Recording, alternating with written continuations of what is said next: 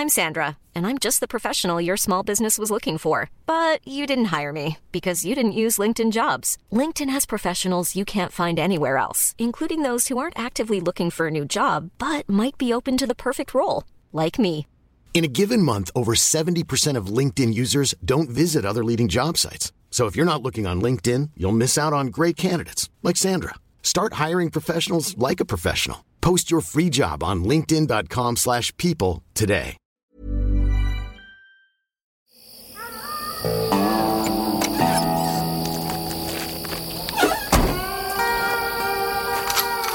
Die 100 besten Filme aller Zeiten.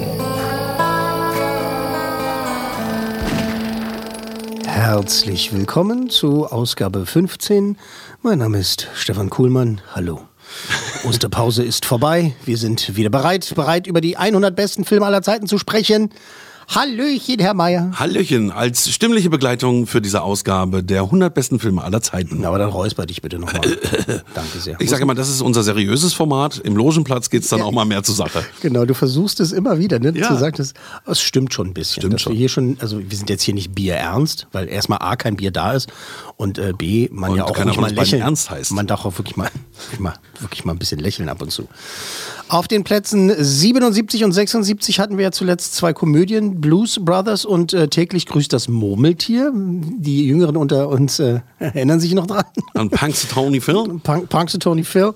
Und äh, heute, heute also die Plätze 75 und 74 und die Filme kommen beide aus demselben Jahr.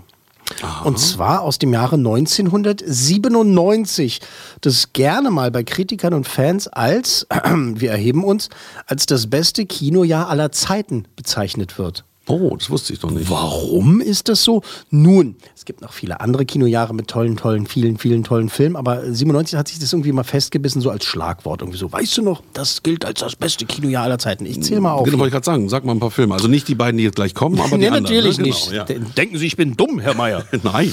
Äh, David Finchers The Game, Cameron Crowe's Jerry Maguire, Luc Bessons Das fünfte Element, Besser geht's nicht mit Jack Nicholson, äh, der Männer-Striptease erfolgt ganz oder gar nicht, Disneys Hercules, Roberto Beninis Das Leben ist schön, Robert Zemeckis Contact, Hayao Miyazakis Prinzessin Mononoke, Martin Scorseses Sieben Jahre in Tibet, die Polizsatire Wag the Dog, die großartige Coming-out-Komödie In and Out. Und eben die beiden Filme, die heute hier gefeatured werden. Und sind. einer von denen war auch schon dabei. Ja, Roberto Benini. Roberto Benini, das Leben ist der Schöne, haben wir auch schon gehabt. Genau. genau.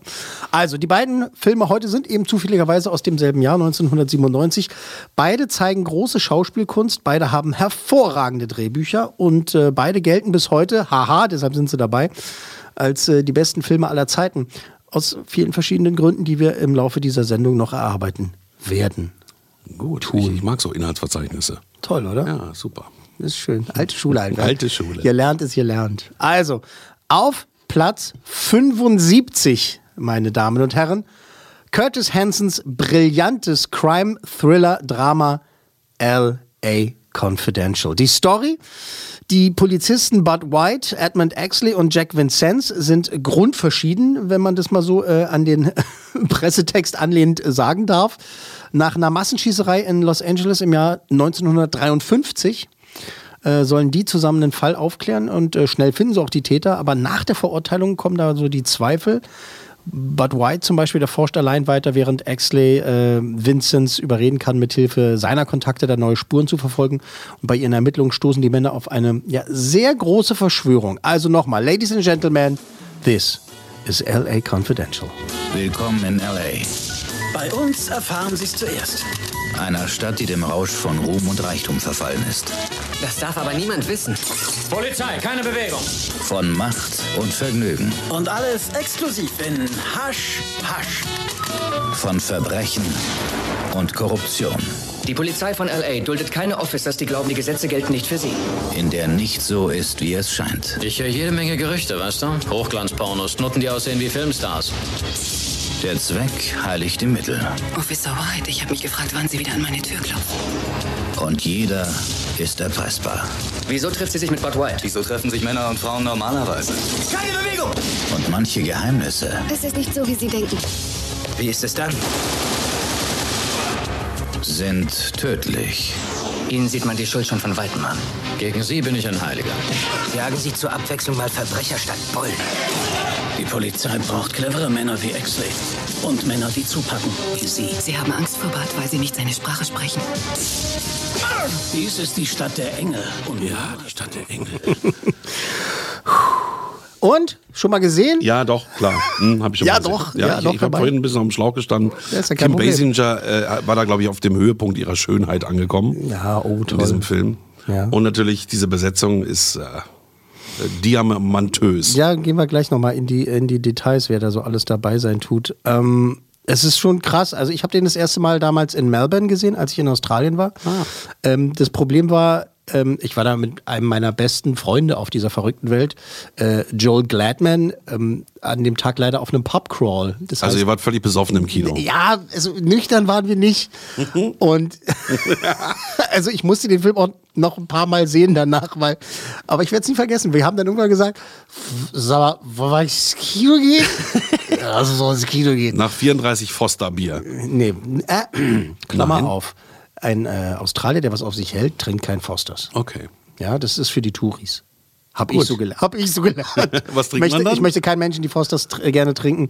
Ach, 4X oder VB oder Crown Lager oder was Okay, es halt ich merke sonst schon, noch so- habt einiges getrunken. Was sonst noch so Ja. gibt. Nein, das war aber damals so, dass ich tatsächlich, ich, ich gehe das erstmal in, in, in, ins Pub, ne, in Australien und denke halt so, ja, jetzt bestelle ich mal Bier, ne? Und hol irgendwie, will irgendwie Fosters holen. Und mein Kumpel Joe sagt so, Alter, auf gar, keinen, auf gar keinen Fall Fosters holen, Alter. Das trinkt, das ist nur für die Touris. Das Okay. trinken wir nicht. Das verschicken wir in alle Welt, aber wir selber saufen es nicht. Okay. Fand ich interessant. Äh, kurzer Ausflug nach Australien. Aber da habe ich es äh, zum ersten Mal gesehen und das werde ich halt tatsächlich. Wir waren jetzt wirklich nicht strotzevoll, aber wir waren halt nicht nüchtern. Wir waren wirklich angetrunken und es war auch nicht, das war ja am Nachmittag. Also wir sind nicht abends in den Film reingegangen. Ähm, und danach ging es halt weiter. Aber ich musste den danach nochmal sehen. Ähm, der Film äh, basiert ähm, teilweise auf äh, wahren Begebenheiten ähm, die sogenannte Heiligabend-Razzia, die äh, hat wirklich stattgefunden, die in dem Film vorkommt. Und äh, Hollywood-Star Lana Turner, die war damals mal tatsächlich mit einem stadtbekannten Mafioso zusammen und äh, darauf basiert es halt, also so Teile dieser Story. Ähm, die Hauptrollen, Bart White und Edmund Exley, wurden absichtlich mit relativ unbekannten Schauspielern zu der Zeit besetzt, nämlich mit dem wirklich jungen Russell Crowe. Das war dann wirklich eine seiner wirklich Durchbruchsrollen. Also vorher hat er noch Romper Stomper gemacht. Er sieht auch voll komisch aus in dem Film mit so ganz jung. kurzen Haaren ja, und so. Einfach ganz Ja. jung. Äh, der war wirklich gerade erst dabei, ein Star zu werden. Und äh, Guy Pearce als Exley. Und danach waren die natürlich beide mehr als gefragt. Und Guy Pearce ist natürlich jetzt auch äh, ein großer Star. Der hat halt, was hat er gemacht hier? Hier Priscilla, Queen of the Desert. Spielt und immer so. die Bösen auch, ne? Oft, oft, oft. Äh, da ist es ja, na, ist ja wichtig, ne, zu sehen, dass halt sind die Bösen wirklich die Bösen, sind die Guten wirklich die, äh, die Guten und so weiter, Korruption und so. Äh, die Nebenrollen mussten dann aber mit mehr oder weniger großen Stars besetzt werden, um diesem Film dann halt so ein paar Zugpferde zu geben. Äh, unter anderem Danny DeVito ist ja dabei als äh, schmieriger Journalist und ein Mann namens Kevin Spacey. Auch super. Ist auch mit Film. dabei. Ja. Ist auch mit dabei. Ach ja, damals, als es noch okay war, ein Fan von Kevin Spacey zu sein. Ich bin's immer noch. Ja, von seinen Rollen, die er gespielt hat, auf jeden Fall. Mm, Kim Bas- Basing. Kim Basing. Basinger oder Basinger, finde ich äh, gut. Äh, Kim Basinger, die wurde sogar für ihre Nebenrolle mit dem Oscar ausgezeichnet für ganze 15 Minuten Screentime. Mhm. Die spielt da dieses ja, Hochglanz äh, äh, äh, ne, sie Damenmodell, ja. Damenmodell. Escort Lady. Escort Lady, habe ich ein bisschen verwurschtelt. Nee, wirklich ganz toll. Interessanterweise war sie damals älter als ihre Liebhaber im Film. Das äh, hat aber wegen der wirklich der Chemie halt viel, viel besser funktioniert. Also sie war 14 Jahre älter als Guy Pearce damals und 11 Jahre älter als Russell Crowe. Ähm, witzig ist, der spätere äh, Mentalist hier, Mentalisto, äh, Simon Baker, der hat in dem Film eine seiner ersten Auftritte überhaupt gehabt, auch als Toyboy. Als Matt ist er mit dabei, Simon Baker den ich Jahre später äh, treffen durfte und äh, der mir äh, dann erzählt hat, halt wirklich, er, er musste sich die ganze Zeit irgendwie selber irgendwie immer in den Arsch kneifen, so nach dem Motto so, bin ich wirklich hier? Bin ich wirklich, ist, ist, ist, passiert es hier wirklich? Ja, das glaube ich wirklich, wenn du so los? eine erste große Ja, Hollywood-Rolle halt hast. So ein Ding, weißt du, mit, mit Kevin Spacey und halt diesen äh, anderen, so äh, Danny DeVito und sowas, der ja, haha, ein großer Star. Mhm. Äh, der kleine Danny DeVito. Äh, James Elroy, der Autor der 500 Seiten Romanvorlage, Wow. Der hatte interessanterweise die Rechte an dem Buch noch vor Veröffentlichung äh, verkauft. Also weil irgendwie äh, die Leute das mitbekommen haben, dass er halt diese, er hat ja viel, viele Bestseller geschrieben schon und äh, bevor dieses Ding rauskam, hat er schon die Rechte verkauft, weil er gedacht hat, so, also, das, also, das wird, sowieso- keiner das verfilmen. Wird keiner verfilmen, das ist viel zu krass. Er dachte, das ist viel zu lang, episch, alles verschachtelt. Äh, dass man da jemals einen vernünftigen Film draus machen könnte, hat er gesagt, das klappt eh nicht. Also hat das für wenig, wie viel genau ist gar nicht bekannt, aber man weiß halt viel, viel zu wenig ähm, weil der Film ja dann doch recht erfolgreich war, also kommen wir gleich noch zu. Ähm, letztendlich hatte Drehbuchautor Brian Helgeland äh, die geniale und eigentlich wirklich auch simple Idee, einfach alle Szenen, in denen keiner der Hauptcharaktere vorkam, gnadenlos einfach rauszustreichen. Und schon hast du die Länge eines Drehbuchs. Genau, zwei Jahre wurde an dem Drehbuch, Drehbuch letztendlich auch gefeilt äh, Okay. und äh, James Elroy soll das Skript äh, trotz der Änderung wirklich auch sehr gemocht haben und er war beeindruckt, ne, dass sie es geschafft haben, trotz allem seine Charaktere intakt zu lassen. Mhm. Dass sie einfach gesagt haben, wir konzentrieren uns wirklich nur auf diese Hauptcharaktere, auf diese drei Polizisten und äh, lassen alles andere dann immer weg. Das können die Amis halt, ne? Drehbücher schreiben und Geschichten erzählen, das sind sie uns wirklich weit voraus, denke ich immer wieder. Auch bei den so kurzen neuen Serien, die rauskommen, äh, Beispiel gerade Bull gesehen, ähm, die schaffen es wirklich in 40 Minuten eine, eine Top-Story zu erzählen. Ja, wir haben auch gute Drehbuchautoren, sehr viele sogar, aber tatsächlich äh, fällt einem das da immer, immer mehr auf, ne, wenn die halt irgendwelche Mammutwerke sich da irgendwie äh, aneignen und ähm, das schaffen, eben halt einen 500-Seiten-Roman eben äh, in, diese, in diese Story zu packen. Der Film ist ja jetzt auch keine 80 Minuten lang, der geht auch über zwei Stunden, aber trotzdem. Ähm, obwohl die Produzenten der Meinung waren, dass in Cannes eine so große Hollywood-Produktion nicht gern gesehen wäre, ne, dass sie halt sagen so, oh, was sollen wir hier damit, damit so eine Hollywood-Schinken? Wollen die, die uns anpissen, Äh, die hat- Amerikaner? Hat äh, Curtis Hanson, der Regisseur, den Film heimlich eingereicht. Das geht? Naja, hat er gemacht. Also damals ging es. Ich weiß nicht, ob es heutzutage noch gehen würde. ähm, und da gab es tatsächlich dann letztendlich sehr erfolgreiche äh, Screenings, äh, angeblich auch Standing Ovations und die Kritiker haben den Film halt da dann auch schon mit Lob äh, äh, überschüttet, beziehungsweise mit Lob belohnt. Ähm, gekostet hat das Filmchen Sollen nur. raten? Ja, komm. Äh, 35 Millionen. Dann leck mich doch. Habe ich es getroffen? Ja, 35 Millionen. Geil. Das hast du so gelesen. Nein, habe ich nicht, ich schwöre. Der Ich habe kurz überlegt. Super. Dafür darfst du dann ausgeben. Gut. Äh, 35 Millionen Dollar, das lag vor allem daran, dass viele der Locations im Film tatsächlich äh, damals, Ende der 90er, als gedreht wurde, die sahen noch genauso aus wie in den 50ern, also mehr oder weniger. Also da musste nicht viel an Sets gebaut werden. Die konnten einfach quasi hinfahren. Mhm. Guck mal da, die Ecke, da ist das passiert und so, weil das Haus noch genauso aussieht von außen und haben dadurch halt Geld gespart, was eben sonst für Sets ausgegeben worden wäre. Mhm. Und dadurch haben sie die von dir richtig erratenen nur 35 Millionen ausgeben müssen, weil normalerweise war so ein Budget auch angesetzt so für 50, 60 Millionen. Na gut, ich habe auch gelernt in den letzten Folgen, dass die Filme in den 90ern alle nicht so teuer waren wie die in den 2000ern oder später. Die wurden alle immer, immer teurer dann. Äh, Ne? Ist immer schlimmer geworden. Ähm, der Film wurde für neun Oscars nominiert. Unter anderem Schnitt, Musik, Kamera, beste Regie und bester Film. Gewonnen haben sie Äh, sieben. nur zwei. Oh, fuck. Eben für Basinger, die hat den Oscar gekriegt, und für das Beste, und da haben wir es, ne, wie wir gerade gesagt haben, für das beste adaptierte Drehbuch. Okay.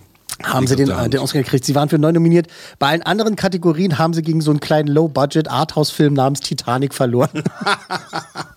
Gemeinerweise in diesem Jahr. Achso, nochmal dieses Kinojahr. Hattest du Titanic vorhin auf der Liste? Äh, äh, aus das diesem Jahr Jahr, vorher? Der kam ein Jahr später Ah ja, raus. dann. okay, alles klar. Der kam ein Jahr später raus. Wie das halt immer ist mit den Oscars, weil die auf der Jahreskippe immer sind. ja, ne? ja, Genau. beziehungsweise Ende, das ist ja auch 97 rausgekommen. Das stimmt, das ist ja auch Ende 97 rausgekommen. Oh, irre. Ich hab, irres ja, genau, Kinojahr. ja klar. Also, Wie gesagt, sie ist ein Ja. krasses, krasses Ja, das ist Kinojahr. das größte Kinojahr ja, und ich weiß auch noch, dass bei der Oscarverleihung damals Billy Crystal hat ja moderiert und hat auch immer diesen Song gehabt.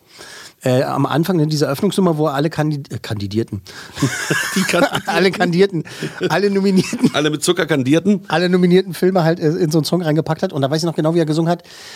LA Confidential, you could be the iceberg tonight. Ah, okay. Dass halt Siehste? LA Confidential halt, hätte es schaffen können, halt zu gewinnen Mhm. gegen Titanic, aber die waren dann doch zu übermächtig. Also 35 Millionen Dollar Budget. Ein Und eingespielt? Einspielergebnis, was, was, was meinst du 1997? Ähm, das ist dann jetzt auch nicht so wie bei den Filmen, die später kamen, wo man dann sagt 300 Millionen. Nein, das waren dann ähm, 110 Millionen. 126. Ich bin echt gut. Wirklich, nicht schlecht. Also 35 Millionen Dollar gekostet, 126 Millionen da, äh, damals eingespielt, 1997. Das wären heute so gut 207 Millionen, also auf jeden Fall ein gutes, mehr als moderates Ergebnis. Ja. Also da ist das Geld wieder reingekommen. Äh, unser Platz 75. Sehr gut. Curtis Hansons hervor, wirklich, also ich kann ihn nur wirklich wärmstens empfehlen, nochmal zu gucken oder überhaupt mal zu gucken. Hervorragender Crime-Thriller bei den 100 besten Filmen aller Zeiten auf Platz 75, LA Confidential. Wir bleiben im Jahr 1997. Gut aufgepasst. Und damit kommen wir ja zum nächsten Film, zum nächsten Platzierten, zum nächsten Film aus diesem legendären Filmjahr.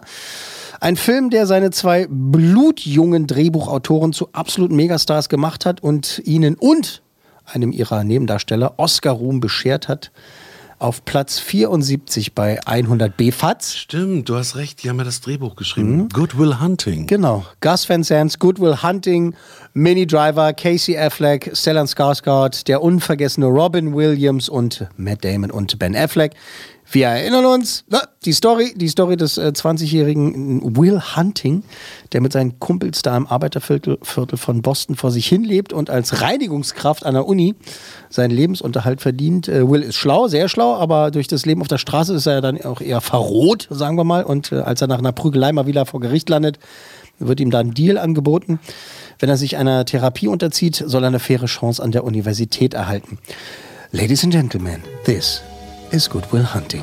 Lass mich dir eine Frage stellen. Hast du ein fotografisches Gedächtnis? Ich weiß nicht, keine Ahnung. Ich erinnere mich einfach. Lernen Sie Will Hunting kennen. In Südboston ist er bereits eine Legende.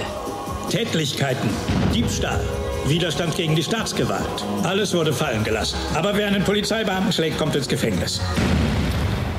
Ich habe mit dem Richter gesprochen. Er hat zugestimmt, Sie freizulassen. Wirklich? Sie müssen sich mit mir und einem Therapeuten wöchentlich zusammensetzen. Dieser Wunderknabe ist einmalig. So einer wie er ist mir noch nie begegnet. Doch dann, Ich suche jemanden, der mit dem Jungen klarkommt. wie mich, zum ersten Mal in seinem Leben, Mit dem Jungen ist es wie beim Pokerspiel. Jede Schwäche des anderen nutzt er gnadenlos aus. trifft Will Hunting auf seinesgleichen. Haben Sie das gemalt? Ja, es ist von mir. Sehr interessant. Sie scheinen mitten in einem Sturm zu sein und die Wellen schlagen über Ihrem kleinen Boot zusammen. Vielleicht wurden Sie nur Psychologe, um diesen Sturm zu überleben? Sie haben mich durchschaut. Oder Sie haben bloß die falsche Frau. Seien Sie vorsichtig mit dem, was Sie sagen. Super.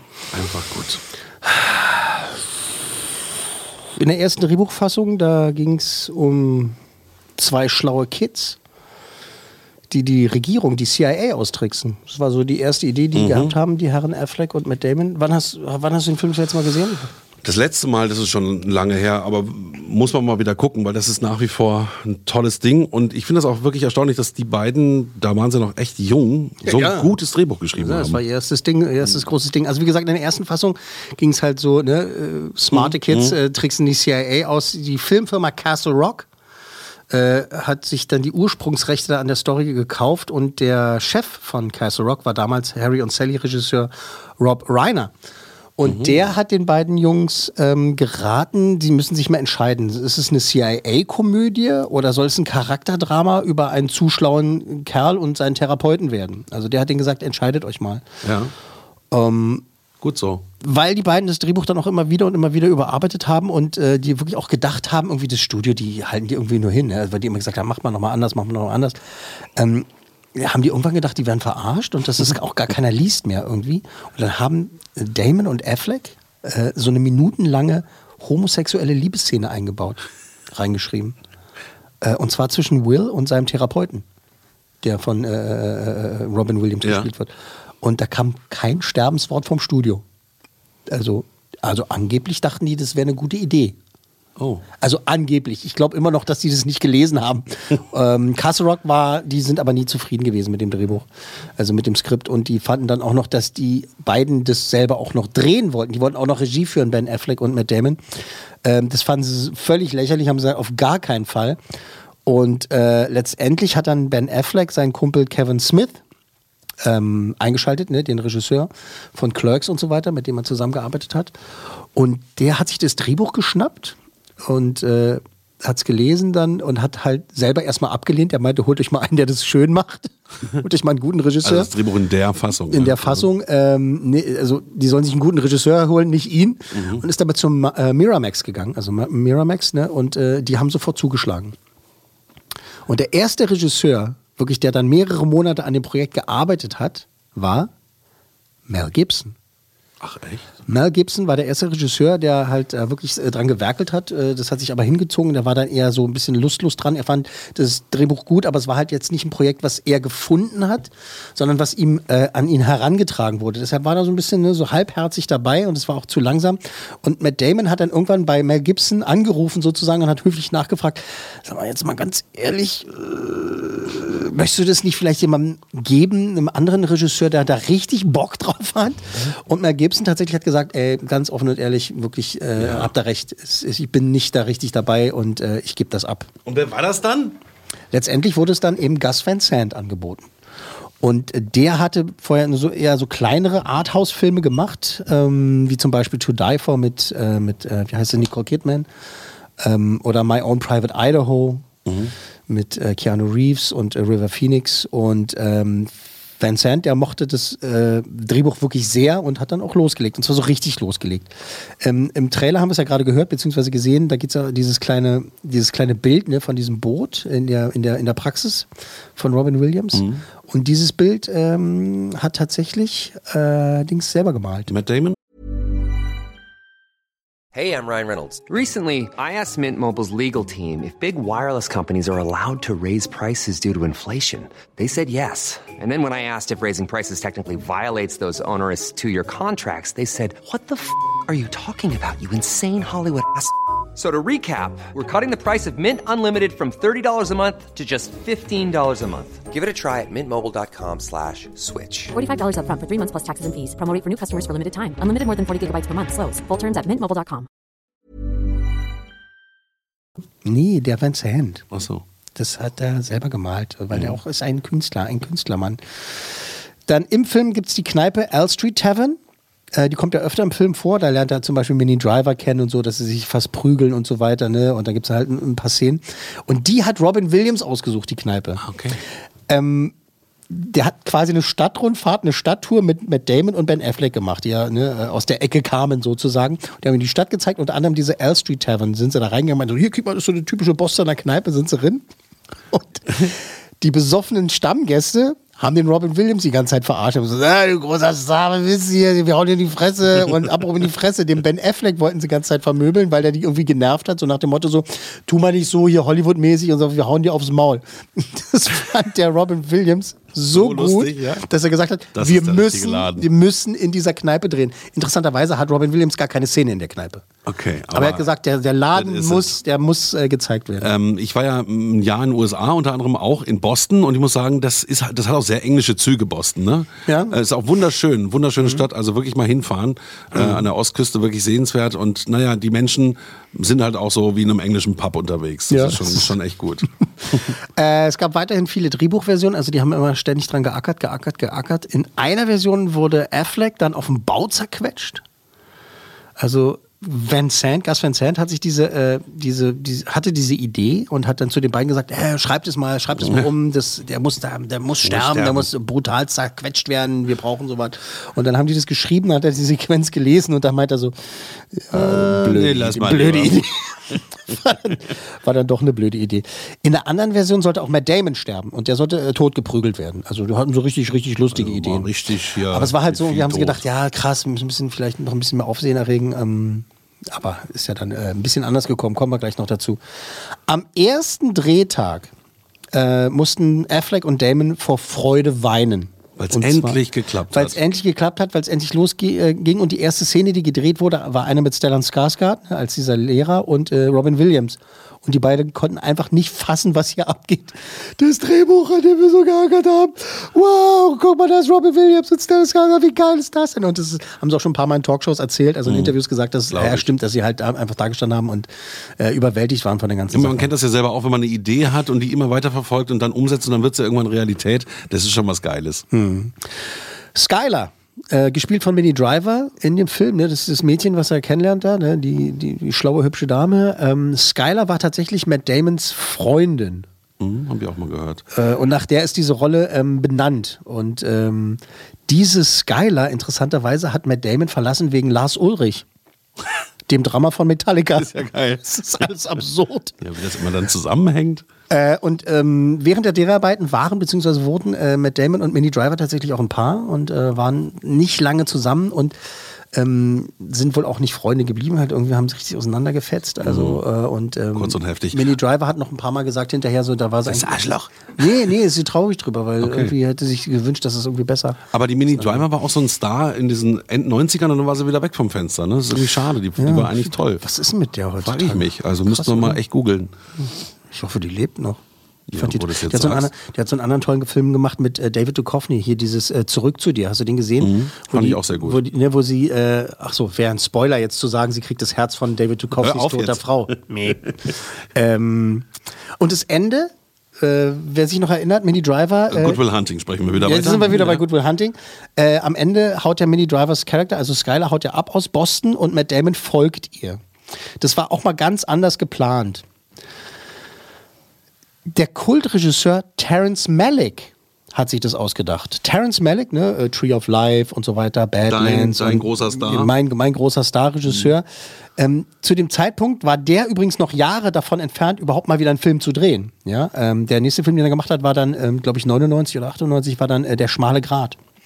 Und äh, Malik war ein Freund von Afflecks Familie. Also die kannten ihn über irgendwie über zwei Ecken und die Jungs, die haben sich mit dem zum Essen getroffen und äh, da kam ihm diese Idee zustande und äh, Damon und Affleck, die waren halt von begeistert, weil er gesagt hat, ja, euer Drehbuch ist ganz schön, aber das Ende, äh, das äh, sagt einfach mal Big Fat Donkey Balls.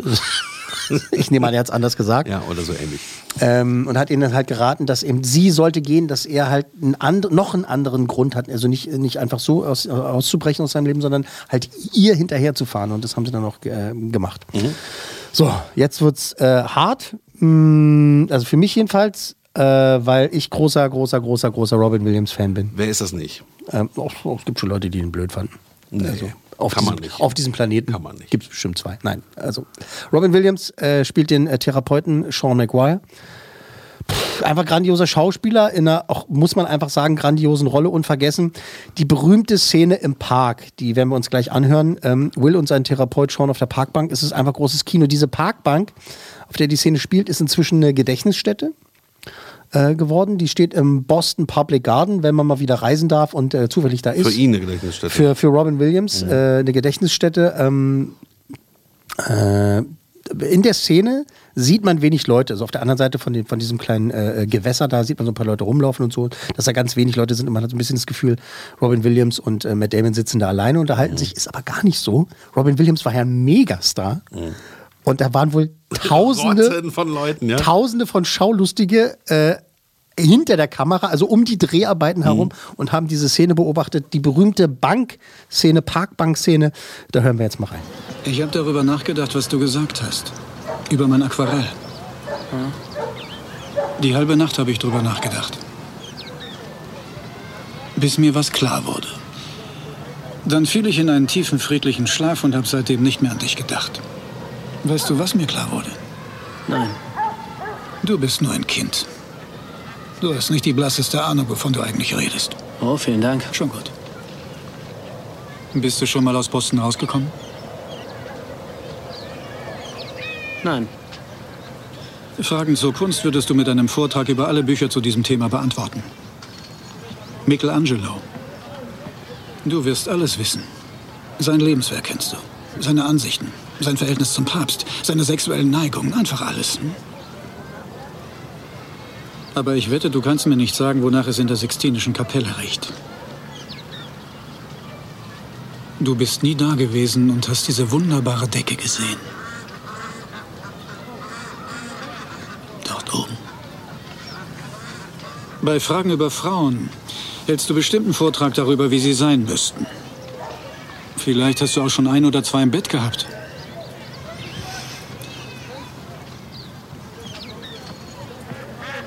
Aber du kannst mir nicht sagen, wie es ist, neben einer Frau aufzuwachen und sich glücklich zu fühlen. Du bist cool drauf. Und wenn ich dich auf den Krieg ansprechen würde, kämst du mir wahrscheinlich mit Shakespeare. Noch einmal stürmt, noch einmal Freunde. Du hast aber keine Freunde. Du hast noch nie den Kopf eines Freundes gehalten und musstest mit ansehen, wie er dich mit den Augen anfleht, während er stirbt. Wenn es um die Liebe geht, zitierst du wahrscheinlich ein Sonett. Hast dich aber beim Anblick einer Frau noch nie wehrlos gefühlt. Geht rein, ne? Muss man auch mal sagen, Per Augustinski, ne? Den äh, Der- der äh, synchronisiert halt einfach auch Ja, voll erwischt. gnadenlos. Ähm, Gnadenlos ist auch gut. gnadenlos. Nee, echt, also ähm, der nimmt sich auch die Zeit, der Film. Ne? Also gerade Mhm. so eine Szene auch auf der Parkbank, ähm, das ist in anderen Filmen so zack, zack, zack. Äh, die Szene mit der äh, Geschichte über Seans äh, äh, verstorbene, furzende Frau, ich weiß nicht, ob du dich daran erinnerst, sie unterhalten sich dann irgendwann drüber so, dass, und da erzählt Robin Williams diese Geschichte, ja, sie hat gefurzt und manchmal ist sie von den eigenen Furzen wach geworden. Das ähm, war komplett improvisiert zum Beispiel. Auch da hat Robin Williams halt wirklich einfach losgelegt, wie er das äh, wirklich oft Konnte, getan ja. hat. Und Matt Damons Lachen ist komplett echt. Echt? Also die Szene ist auch genauso im Film geblieben. Ne? Also das Witzige ist, wenn man genau hinsieht jetzt nochmal, wenn du beim nächsten Mal den Film guckst, merkst du auch, wie die Kamera leicht wackelt. Weil auch Kamera, gelacht weil der. Kameramann auch lachen musste. Ähm, das äh, Budget waren 10 Millionen Dollar. 10 Millionen Dollar, mehr hat es nicht gekostet. Mhm. Also gut, klar, für Affleck und Dings und für ähm, Miramax, äh, Miramax äh, war das äh, damals natürlich auch, hätte hätte auch alles auch schief nicht, was, was rauskommt. Ne? Hätte Genau. auch alles Mhm. schief gehen können. Ähm, 10 Millionen Dollar gekostet, weltweites Einspielergebnis? 90. 226 Millionen hat er eingespielt. Das äh, wären heutzutage inflationsbereinigt 370 Millionen. Wahnsinn, das ist ja ein, ein, ein weltweiter mega Ja, mega Erfolg und der erfolgreichste ähm, Gus Van Sant-Film überhaupt, muss man einfach sagen. So, jetzt haben wir es schon ein paar Mal gesagt. Äh, Oscars gab es eben für Matt Damon und Ben Affleck für das beste Drehbuch. Und äh, bei dem ja so viele Leute geholfen haben. Also, da haben sie wirklich. Äh, Eine schwere Geburt Im sozusagen. wahrsten Sinne des Wortes eine schwere Geburt und eben halt dann auch der Oscar für Robin Williams, der dann auch selbstverständlich eine der besten Dankesreden der Academy-Geschichte abgeliefert hat und das wollen wir uns nicht nehmen lassen. Da hören wir jetzt auch nochmal rein. Oh, man. This might be the one time I'm speechless. Oh, uh, thank you so much for this incredible honor. Thank you for putting me in a category with these four extraordinary men. Thank you, Ben and Matt. I still want to see some ID. Thank you, Gus Van Sant, for being so subtle you're almost subliminal. I want to thank the cast and crew, especially the people of South Boston. You're a can of corn. You're the best. I, uh, I want to thank the Mashpuka Weinstein, Muzzle Tough, and uh, I want to thank Marcia for being the woman who lights my soul on fire every morning. God bless you. And most of all, I want to I want to thank my father up there, the man who, uh, when I said I wanted to be an actor, he said, Wonderful, just have a backup profession like welding. Thank you. God bless you. Ach, klasse. Super. Und weißt was krass ist? Äh, äh, müssen ein bisschen zusammenreißen. Sein Kumpel Billy Crystal um, umarmt ihn da halt auch ganz doll. Äh, die sind ja beide mächtig äh, äh, dicke Freunde gewesen, äh, wirklich ähm, seit vielen, vielen Jahren große Freunde. Und äh, zu sehen, wie Billy Crystal daneben stand und seinem Kumpel halt äh, applaudiert, dass der halt den Oscar völlig verdient für diese Rolle bekommen hat, das ist einfach krass. Das hat mich ganz schön zerstört, als äh, Robin Williams äh, äh, gestorben ist. Das war, das war wirklich schlimm. Und äh, was wirklich interessant, ich weiß jetzt nicht den, den Stand der Dinge äh, unserer, unserer Freunde, Fans und äh, Hörer, Abonnenten, wie auch immer wir uns nennen wollen. Ähm, aber es gibt halt immer noch Leute, die denken, der äh, hat einfach nur Selbstmord gemacht, weil er irgendwie äh, eine Depression hatte. Das ist überhaupt nicht der Fall. Er war schwer krank. Es gibt äh, inzwischen viele Dokumentationen. Es gibt auch einen tollen Film über sein Leben, den ich äh, nur empfehlen kann. Äh, der hatte eine wirklich schlimme, schwere Krankheit und ähm, die ihn unter anderem eben in Anführungszeichen dazu getrieben hat. Das war nicht einfach so, wie viele gesagt haben, Mensch, äh, reiß dich zusammen, Mann, hast du mal einen schlechten Also er, Tag. war, er war schwer krank Ja, und depressiv Genau. und hat er es dann entschieden, wirklich, er hat eine, äh, ich weiß nicht mehr die genaue Bezeichnung, möchte mich jetzt nicht so weit aus dem Fenster lehnen. Äh, das war eine Nervenkrankheit auch und so und äh, ich glaube so, auch so eine Art Parkinson und so beziehungsweise ähm, Also Jackpot. ähm, ja Alzheimer und äh, was äh, ich äh, hab- sag jetzt wahrscheinlich die Mhm. falschen Worte, aber er war schwer krank, schwerst Okay. krank. Also es war nicht, äh, auch nicht, dass eine Depression keine schwere Krankheit ist, um Himmels Willen. Nö, Ist auch eine schwere Krankheit, Äh, Eben, kommt ja genau, on genau. top, ja. Aber das war, also der hat wirklich das äh, äh, schlimm. Großer, es gab, großer es Verlust. gab Gründe, meinst du? Großer Verlust Mhm. für die Comedy-Welt, großer Verlust für die äh, äh, Filmwelt, äh, großer Verlust äh, für die Menschheit einfach, dass äh, dieser Mann viel zu früh von uns gegangen ist. Unser Platz 74. Gus Van Sant's Good Will Hunting. Toll. Ja, siehst du? Zack. 1997, das 19 große Film. Das ja. große Film, ja. Und damit ja, da sind wir dann auch schon wieder am Ende dieser Ausgabe. Ähm, noch eine Sache, die Ja, witzig so, war, als er in der Dankesrede sagte er noch an die Weinstein. Äh, An, hier, Harvey Weinstein, ja. 97, Mann. Das hat war er da mitfinanziert bei dem Film? Ja, na klar, war ja seine Wahrscheinlich, Firma. ne? War ja Achso, seine Firma. Achso, das ist ein Miramax. Miramax, ja, genau. Das war, war seine Firma. Ja, im Dank an die Misch, Mischpoke Weinstein, Maseltov. ja, eine andere Zeit, eine andere Ja, andere Zeit. Also, die 100 besten Filme aller Zeiten zusammengestellt aus äh, Top-Listen von IMDb, Rotten Tomatoes, äh, Cinema, Empire Online, Box Office Mojo und so weiter. Die Liste, die immer wieder dafür sorgt, äh, dass Mensch sagt, ach ja, den habe ich lange nicht gesehen, wird mal wieder Zeit. Oder auch sagt, äh, den, den, fand ich, den fand ich schon immer kacke. äh, vielen Dank, äh, Herr Mayer. Danke, dass ich dabei sein durfte. Ja, vielen Dank fürs Zuhören. In der nächsten Ausgabe werden wir mal wieder Damenbesuch haben.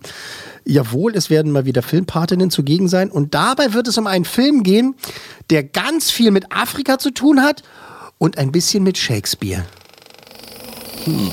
Hm. Das war die 100 besten Filme aller Zeiten.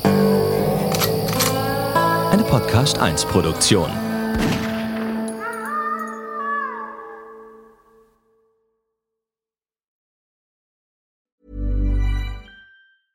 Even when we're on a budget, we still deserve nice things. Quince is a place to scoop up stunning high-end goods for 50 to 80% less than similar brands. They have buttery soft cashmere sweaters starting at $50, luxurious Italian leather bags, and so much more.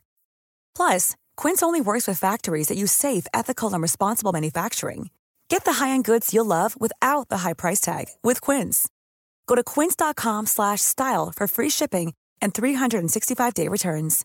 Hi, I'm Daniel, founder of Pretty Litter. Cats and cat owners deserve better than any old fashioned litter. That's why I teamed up with scientists and veterinarians to create Pretty Litter. Its innovative crystal formula has superior odor control and weighs up to 80% less than clay litter. Pretty Litter even monitors health by changing colors to help detect early signs of potential illness. It's the world's smartest kitty litter.